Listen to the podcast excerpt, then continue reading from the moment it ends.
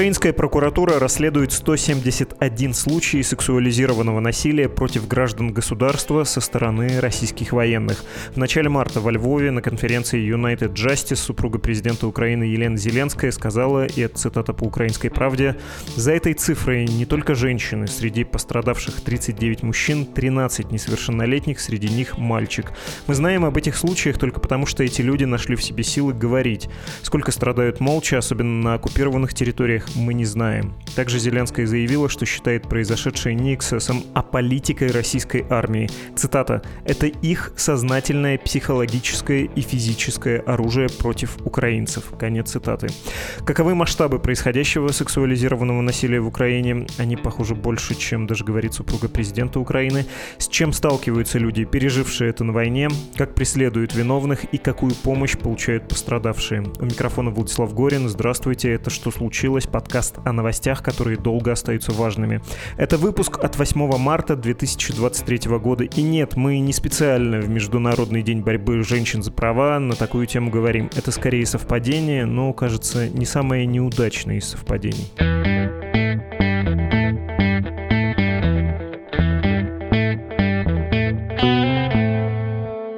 Представляю вам Кристина Закурдаева, журналистка настоящего времени. Здравствуйте, Кристина. Здравствуйте. Спешу обратить внимание слушателей на текст, который вы написали в соавторстве с Катей Гаценко. Он называется «Сексуализированное насилие на войне в Украине. Что известно о преступлениях российских военных и как помогают выжившим». Этот текст можно найти по ссылке в описании к этому эпизоду, ну или просто вбив в поиск. Он опубликован, понятно, на настоящем времени. Может быть, очевидно, конечно, но давайте уточним сперва, что считается сексуализированным насилием считается ли это военным преступлением и вообще какой терминологией мы будем пользоваться, чтобы это не звучало странным и было точно понятным. Да, спасибо большое за приглашение на подкаст и за то, что обратили внимание на эту тему.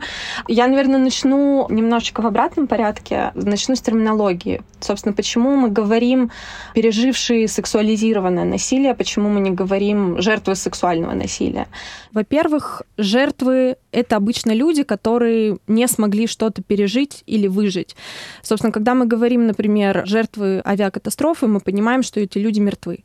Но, например, для людей, столкнувшихся с насилием, жизнь продолжается. И очень часто в нарративе, который используется в медиа, который происходит в медиа или, например, просто в каких-то социальных ситуациях, жертва это становится как будто бы единственным маркером, который определяет человека на всю его оставшуюся жизнь. И употребляя эту формулировку, мы продолжаем, собственно, ту стигму, которая существует сейчас в обществе. Но, например, если мы будем говорить пережившие, то таким образом мы можем сместить немного фокус на то, что это, да, произошло в жизни людей, но то, что есть шанс на реабилитацию, и смещаем фокус на то, что человек может, в принципе, вернуться к нормальной жизни. Также важно упомянуть, что насилие сексуализированное, а не сексуальное, потому что, наверное, общепринято, что слово сексуальное, оно подразумевает какую-то некую степень согласия на половой акт, либо какие-то условно сексуальные действия, действия сексуального характера. И с этим тоже связана очень большая и тяжелая стигма для людей, которые это пережили. Важно проговорить, что в условиях вооруженного конфликта или оккупации, либо каких-либо активных военных действий человек заведомо не может дать активное согласие на половой акт, либо какие-то сексуальные действия, особенно если ему угрожают военные, оккупирующие армии, угрожают оружием, либо человек находится в заведомо небезопасной ситуации.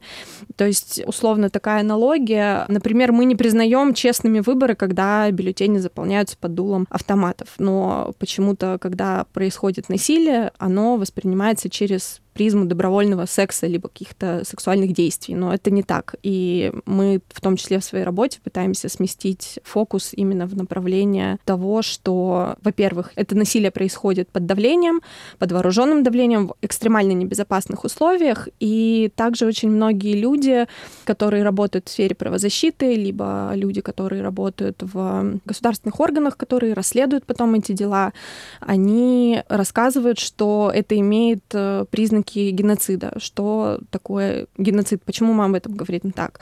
Потому что действия, которые происходят, и здесь, наверное, нужно сделать предупреждение, что в этом подкасте будут использованы какие-то примеры сцен насилия и описания травм для слушателей, которые особо чувствительные, наверное, стоит э, как-то поберечь себя. Но что говорят люди, которые расследуют эти дела и помогают выжившим, что очень часто это насилие сопряжено не конкретно, например, с половым актом, который мы себе представляем, да, а это также сопряжено с э, пытками, например, половых органов, которые потом в будущем влияют на возможность людей заниматься сексом, получать от него удовольствие, либо иметь детей. То есть многие люди, которые проходят через сексуализированное насилие в военных условиях, они потом не могут иметь детей и не могут иметь условно нормальную жизнь, которую мы себе представляем в мирных условиях.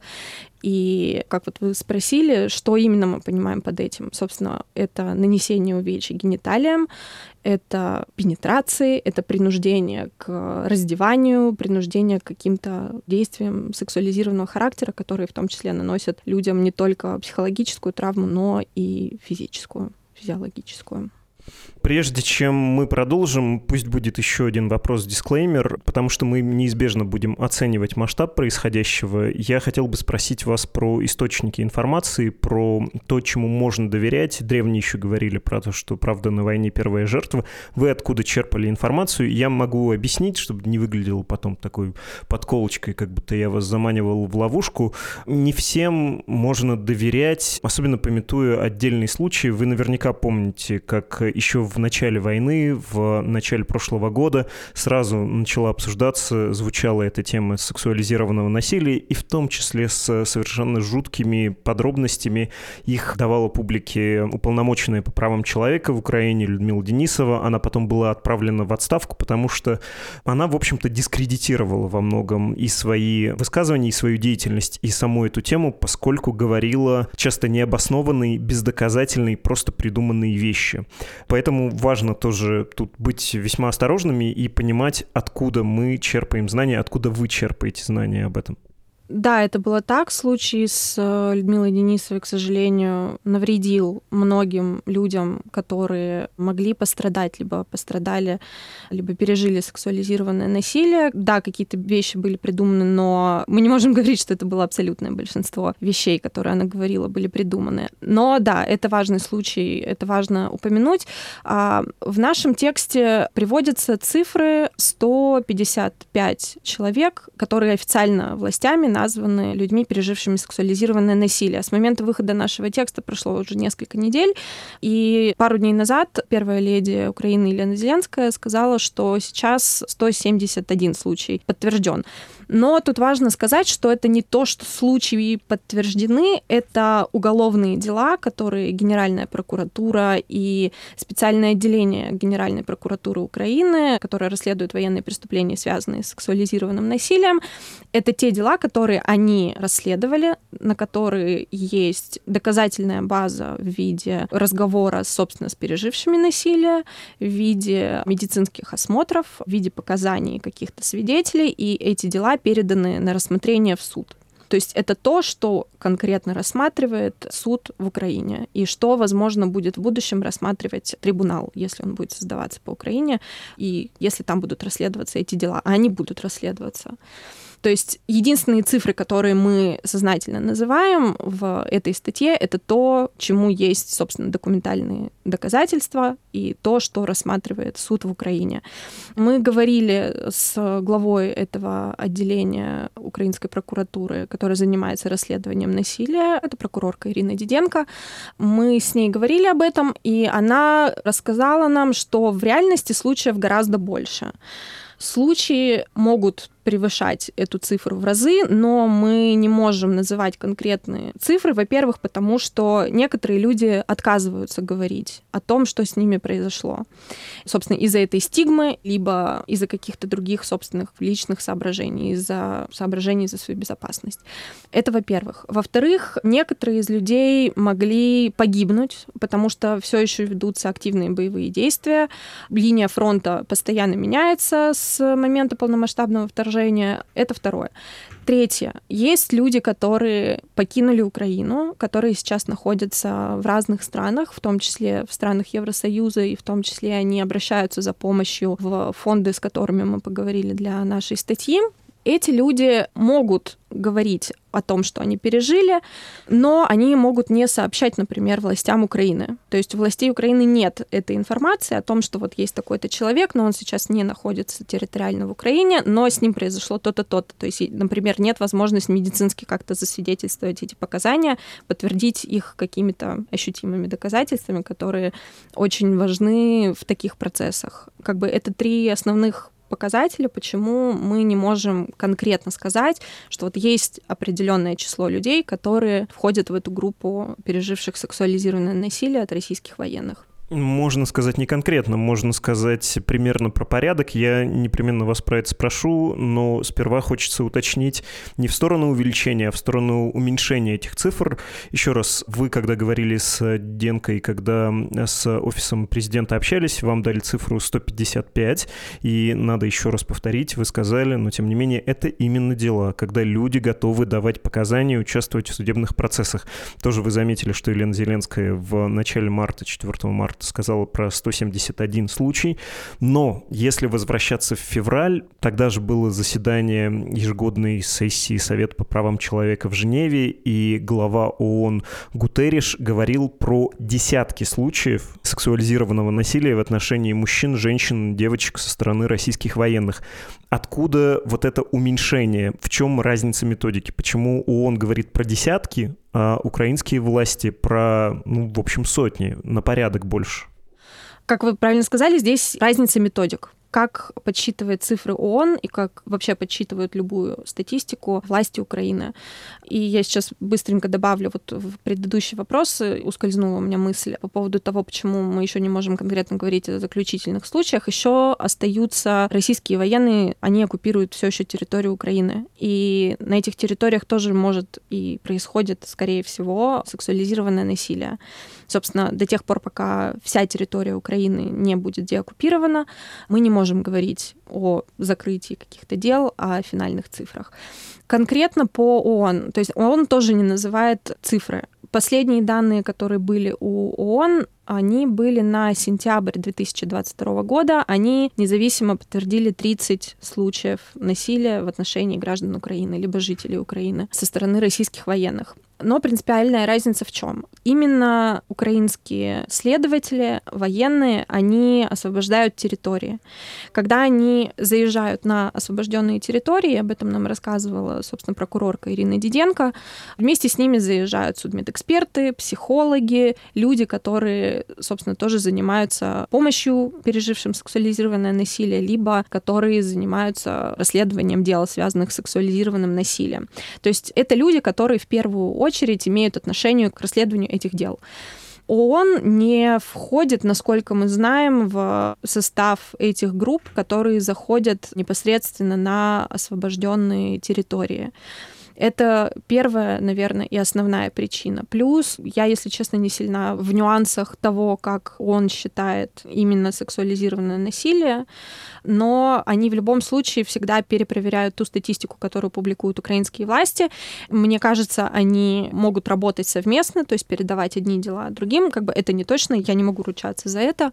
Но даже если мы, например, говорим о цифрах погибших, о количестве людей, которое погибло в Украине, мы всегда видим разницу между теми цифрами, которые публикуют украинские власти и которые публикуют, например, ООН, либо какие-то другие международные организации.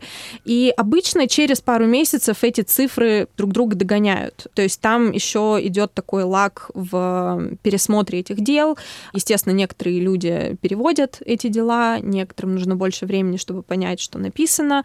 Собственно, на украинском языке перевести это на английский, и потом это все через международную бюрократию привести. Поэтому, как мне кажется, есть шанс на то, что эти дела потом будут тоже подтверждены ООН, когда они, например, смогут ознакомиться с данными по этим делам от э, украинской прокуратуры, тогда посмотрим. Но опять же, не стоит забывать, что эта война все еще продолжается, боевые действия идут, насилие происходит, и мы не можем говорить о конечных цифрах. Хорошо, если говорить про реальный масштаб, оценочный, невидимая часть какая? Тех, кто молчит, тех, кто убит, тех, кто сейчас на оккупированных территориях, или, как вы сказали, тех, кто уехал в ЕС, например, и просто не виден украинским властям, не попадает в эту статистику. Я подозреваю, что экспертные оценки все равно есть, в том числе благотворительных фондов, в том числе по косвенным признакам. Сколько примерно? Если вот официально сотни, то в действительности может быть сколько? Тысячи, десятки тысяч? Я, если честно, не брала бы на себя ответственность называть какие-то конкретные цифры, несмотря на то, что мы тоже провели достаточно большую работу по попытке какие-то цифры еще узнать от того спектра благотворительных организаций, с которыми мы поговорили. Даже они не хотят нам называть конкретные цифры, потому что, во-первых, это все-таки нарушение личного пространства людей, которые это пережили. Почему люди идут в благотворительные организации за помощью, в том числе психологической, потому что они понимают, что там их история будет сохранна. И благотворительные организации принципиально не передают точные данные о людях, переживших насилие, либо они не передают конкретные данные конкретных людей. Этого никогда вы не найдете, только с э, непосредственного согласия человека, который обратился в этот фонд. Потому что мы тоже должны понимать, что вся благотворительная деятельность, которая ведется сейчас и внутри Украины, и в других странах, где сейчас находятся миллионы беженцев из Украины, эти люди видят в благотворительных организациях тот небольшой уголок безопасности, в том числе, к которому они могут примкнуть, где они могут почувствовать себя защищенно, понято, получить какую-то помощь. И благотворительным организациям очень важно поддерживать вот эту идентичность, вот этот образ того, что там человек может быть защищен. И именно поэтому они тоже не называют цифры конкретные. Но, например, мы говорили с э, правозащитницами и феминистскими организациями, которые помогают украинским, в том числе женщинам, совершить аборты, и они говорят, что у них 100% были случаи, когда к ним обращались женщины, пережившие сексуализированное насилие, во время войны.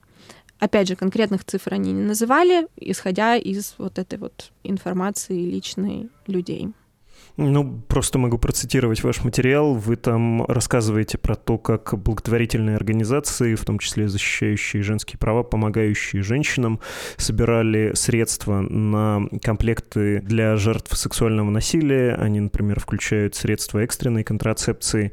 И в первой половине 2022 года было отправлено в Украину 10 тысяч таких наборов. Ну, то есть вот это, в общем-то, видимо, и есть оценка благотворителей. И когда я спрашивал про десятки тысяч таких случаев, это не было преувеличением. Во всяком случае, не у нас с вами только может быть такое ощущение, но и у людей, которые этой проблемой занимаются и которые собирают на это деньги, помогают.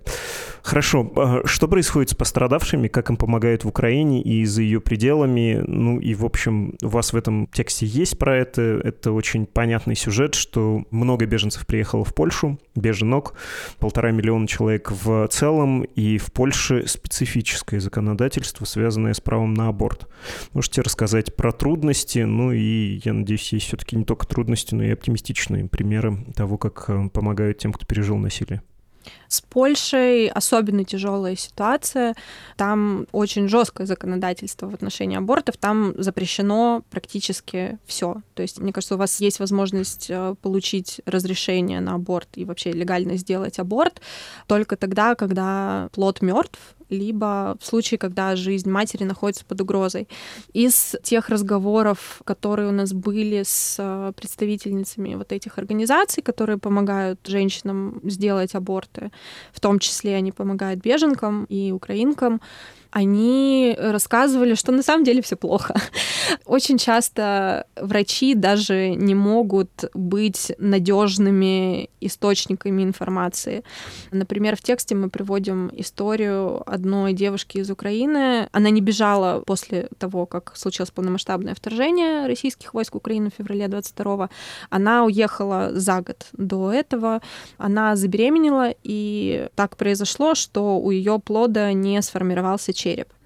И до 17 недели она об этом не знала потому что на всех предыдущих визитах к врачу врач, который ей делал ультразвук, он просто об этом не говорил. Он не говорил, у вас растет все прекрасно, все хорошо, все чудесно.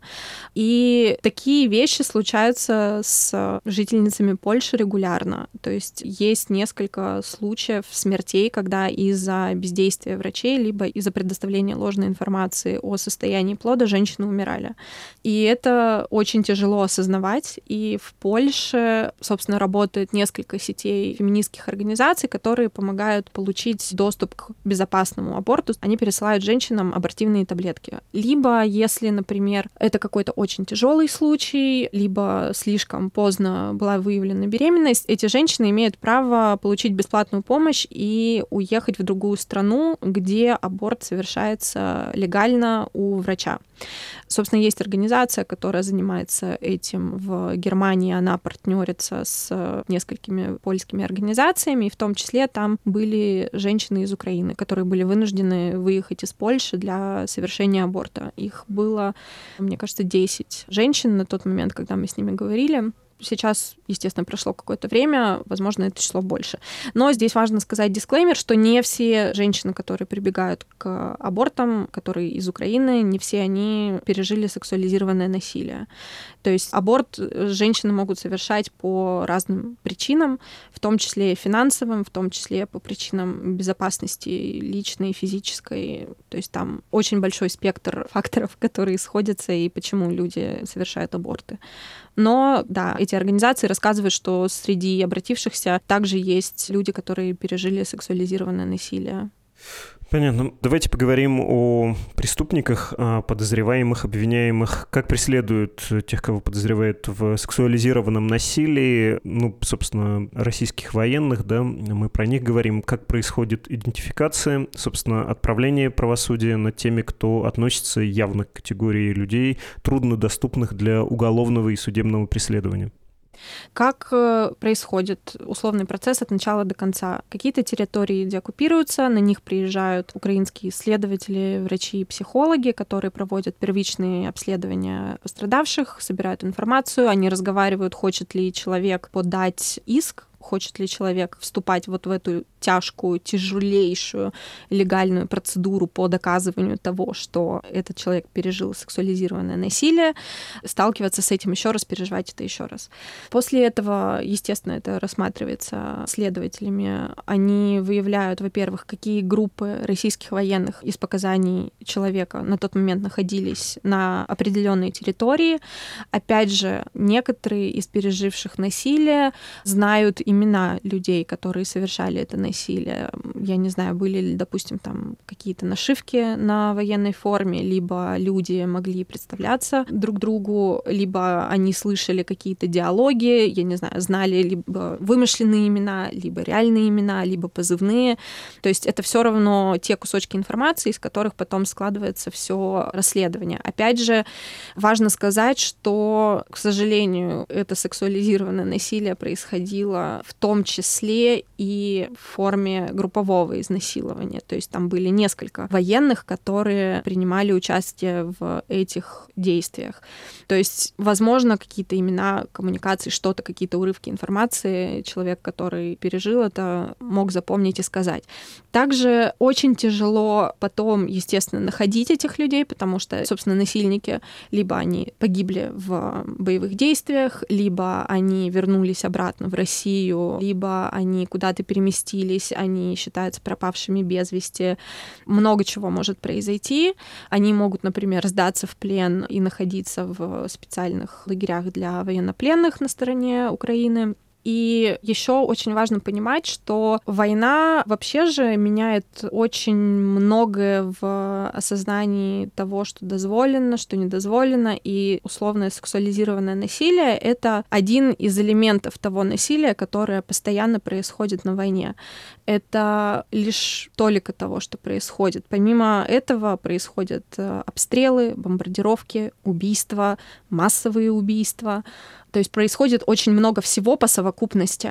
И, например, не всегда мы можем провести ту связь, что, допустим, один военный, он совершил только сексуализированное насилие и больше ничего.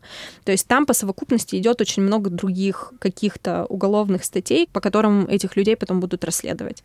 И, например, не всегда есть показания людей, которые пережили сексуализированное насилие от конкретно этого военного.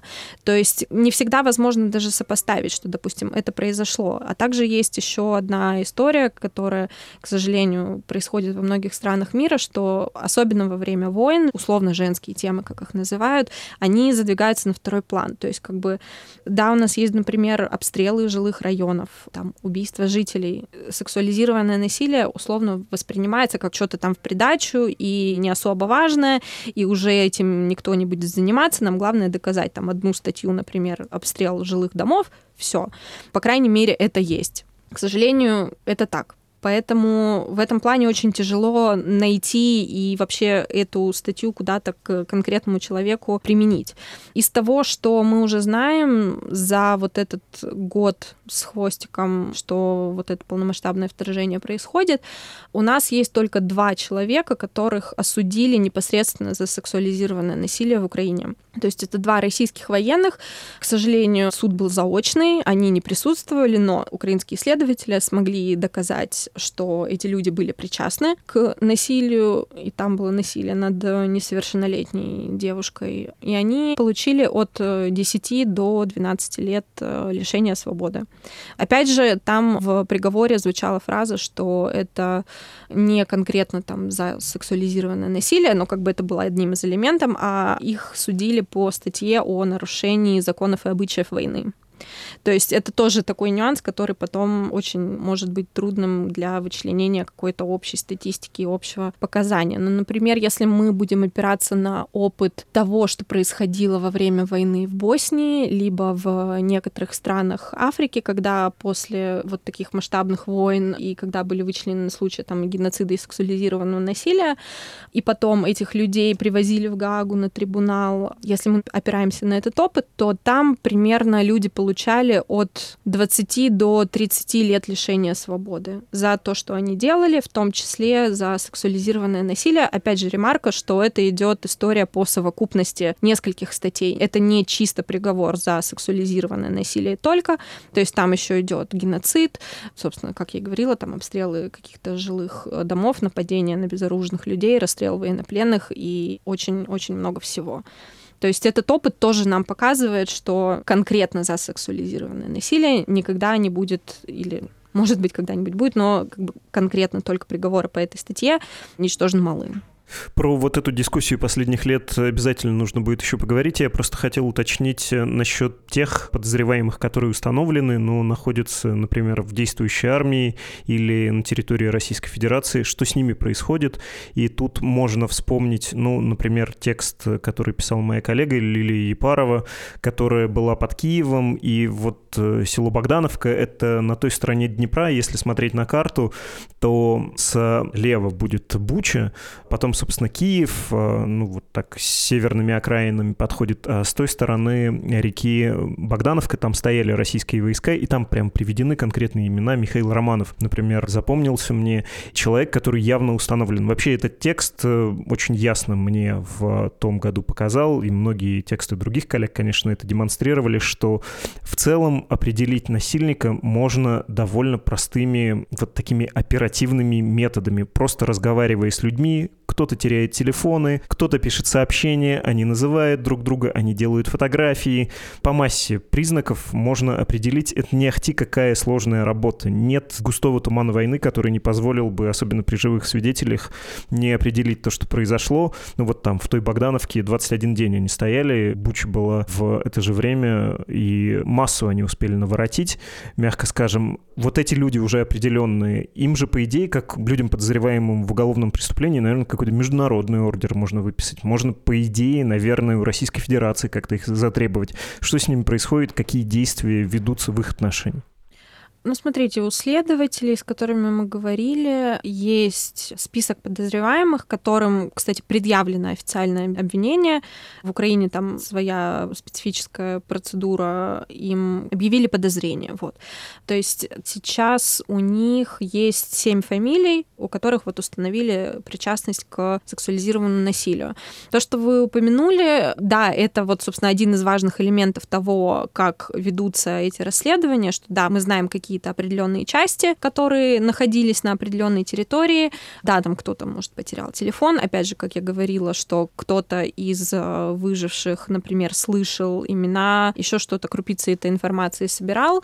Опять же, с точки зрения вообще расследования дел о сексуализированном насилии даже не во время войны, там же всегда очень много нюансов, как бы мы не можем доказать, что там все, я не знаю, 50 человек, которые занимали определенное село либо какую-то территорию какого-то населенного пункта, вот. Они же не все причастны к сексуализированному насилию, а может быть и все, но это нужно доказать. А как вы это докажете?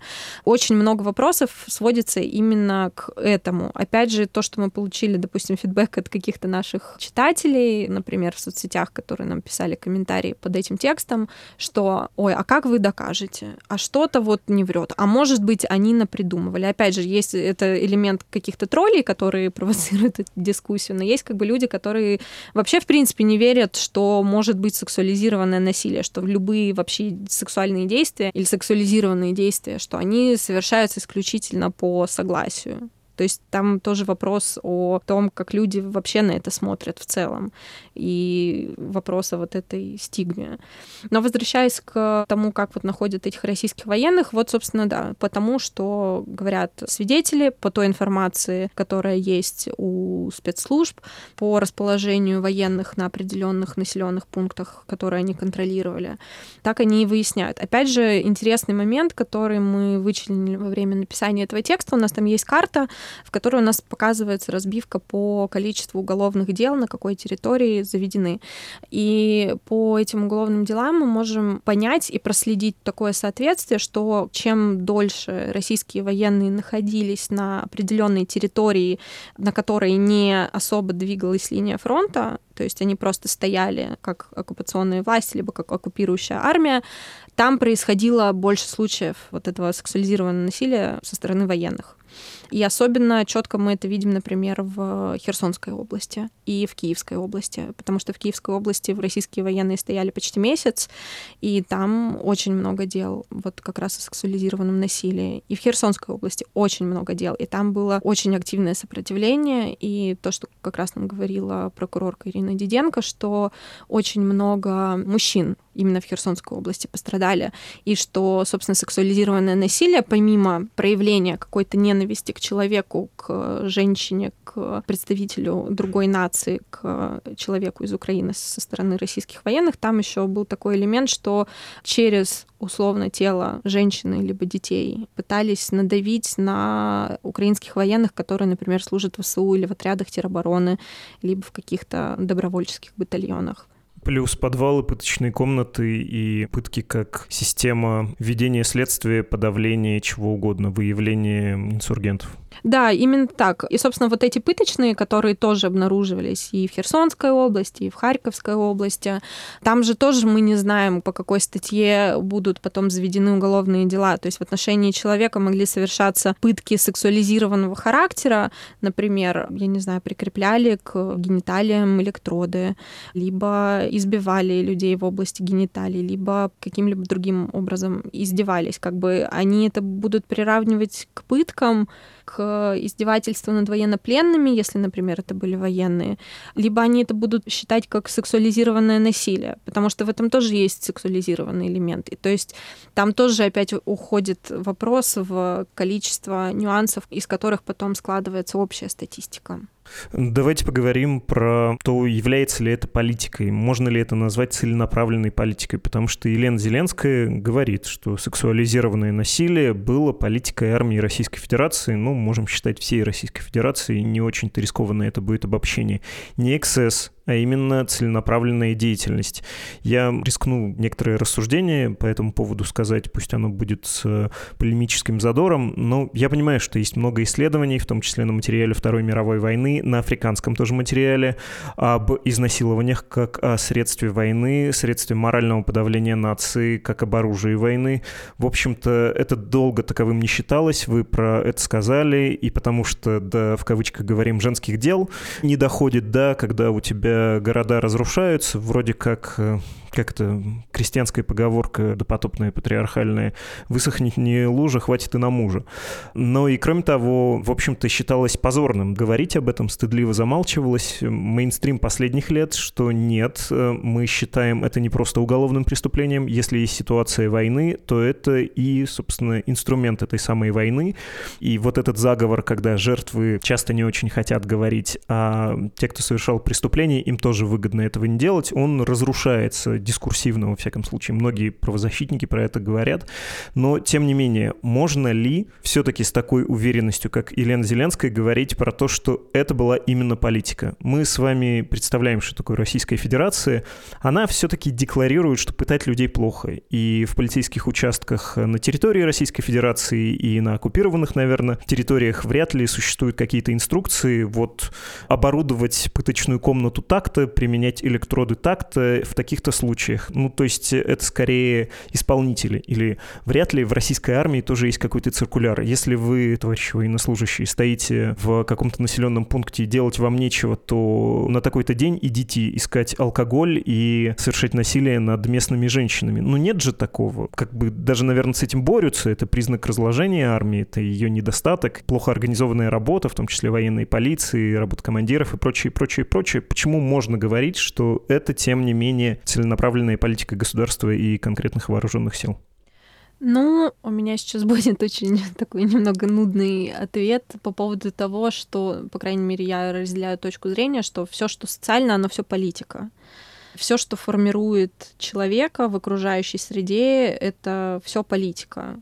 Даже камень, который лежал себе и был брошен в какое-то направление, это тоже политика, это результат политической деятельности, политической сферы. Да, в России существует также огромная проблема по патриархальным устоям и вообще все, что связано с какой-то темой эмансипации женщин, либо вообще эмансипации от каких-то стереотипов политических угнетаемых, оно все сейчас особенно к этому относится с презрением. Возможно, не существует никаких там, знаете, методичек, что там вот плану российской армии изнасиловать там столько-то людей в такой-то период. Не знаю, не могу сказать. Как история показывает, когда рассекречивают архивы, находятся многие интересные документы. Может быть, такой документ и существует, может быть и нет. Но что касаемо насилия сексуализированного во время войны, война — это самое политическое, что вообще существует в мире. И люди, которые участвуют в этих боевых действиях, они совершают политические акты. Вся их деятельность — это политическая деятельность. То есть, окей, она может быть не в таком классическом смысле политическая, все, что связано там с избирательной законотворческой деятельностью, но последствия этих действий, они все излишне политические. А международные организации и в том числе международные суды с 2008 года конкретно считают сексуализированное насилие одним из видов военного преступления по ряду определенных причин, в том числе потому, что как бы эта тема сдвигалась очень долго, и очень долго женщины были невидимы в политике и в социальной сфере, и благодаря их усилиям сейчас мы можем хотя бы преследовать людей, которые совершают это насилие. Еще один важный момент, почему, опять же, в Украине очень много говорят о том, что то, что происходит, это геноцид.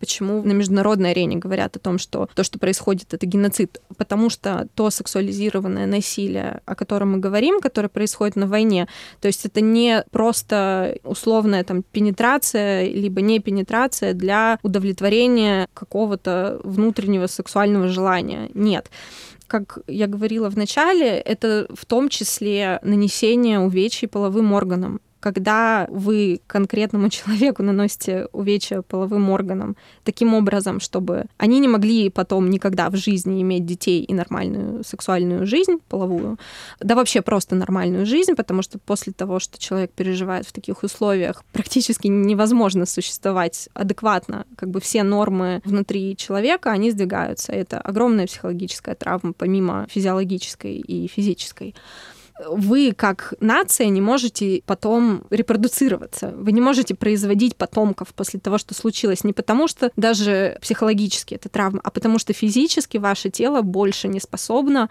рожать детей после того, что вы пережили. А что вы пережили? Вы пережили сексуализированное насилие, сексуализированные пытки со стороны вражеской армии. Это оккупационные власти, например, оккупационная армия это люди, которые помимо вообще какого-то общего дискурса, который происходит в России, что Украины никогда не существовало, и ее не должно существовать, и все это там одна большая Россия, это все русские, просто как бы с акцентом. Это политическая линия внутри Российской Федерации. И те люди, которые совершают это насилие, они являются продуктом этого дискурса. И поэтому вот это насилие, которое совершается в отношении людей сейчас на территории Украины, это прямая зависимость, и это политика. И в этом плане я согласна с Еленой Зеленской и со многими людьми, которые занимаются этой темой. Спасибо большое, Кристина. Это была Кристина Закурдаева, журналистка настоящего времени. Спасибо вам.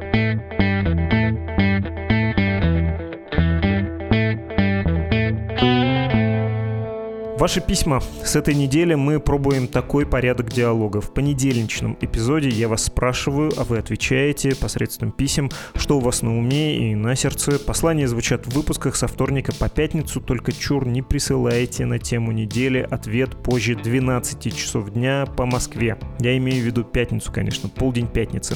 На этой неделе я прошу вас рассказать, если вы живете в России, о поразившем вас самих методе адаптации или защиты к новой реальности – в уже год как воюющей и куда как более несвободной России. Изменились ведь и отношения с людьми, и экономическая ситуация стала хуже, и угроза репрессий ощутимо выросла. Вы наверняка это видите и по-другому начали действовать.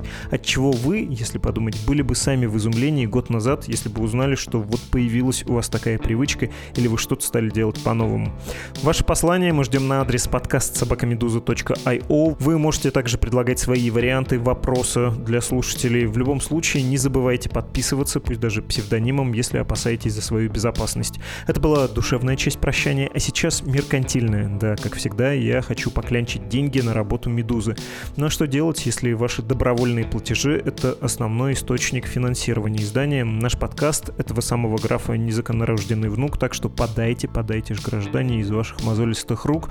Кепка беспризорника номер один support.meduza.io, кепка Гавроша для господ иностранцев, там все на английском, сейф live.meduza.io. Вы слушали подкаст о новостях, которые долго остаются важными, что случилось. Слушать его и другие подкасты Медузы можно на сайте издания, заблокирован в Российской Федерации. В приложении Медузы обходит блокировки Российской Федерации. В телеграм-канале Медуза Лайв не обходит блокировки, не заблокирован, но это пока. А также на подкаст-платформах тех, что вне зоны досягаемости отечественной цензуры. До скорого. thank you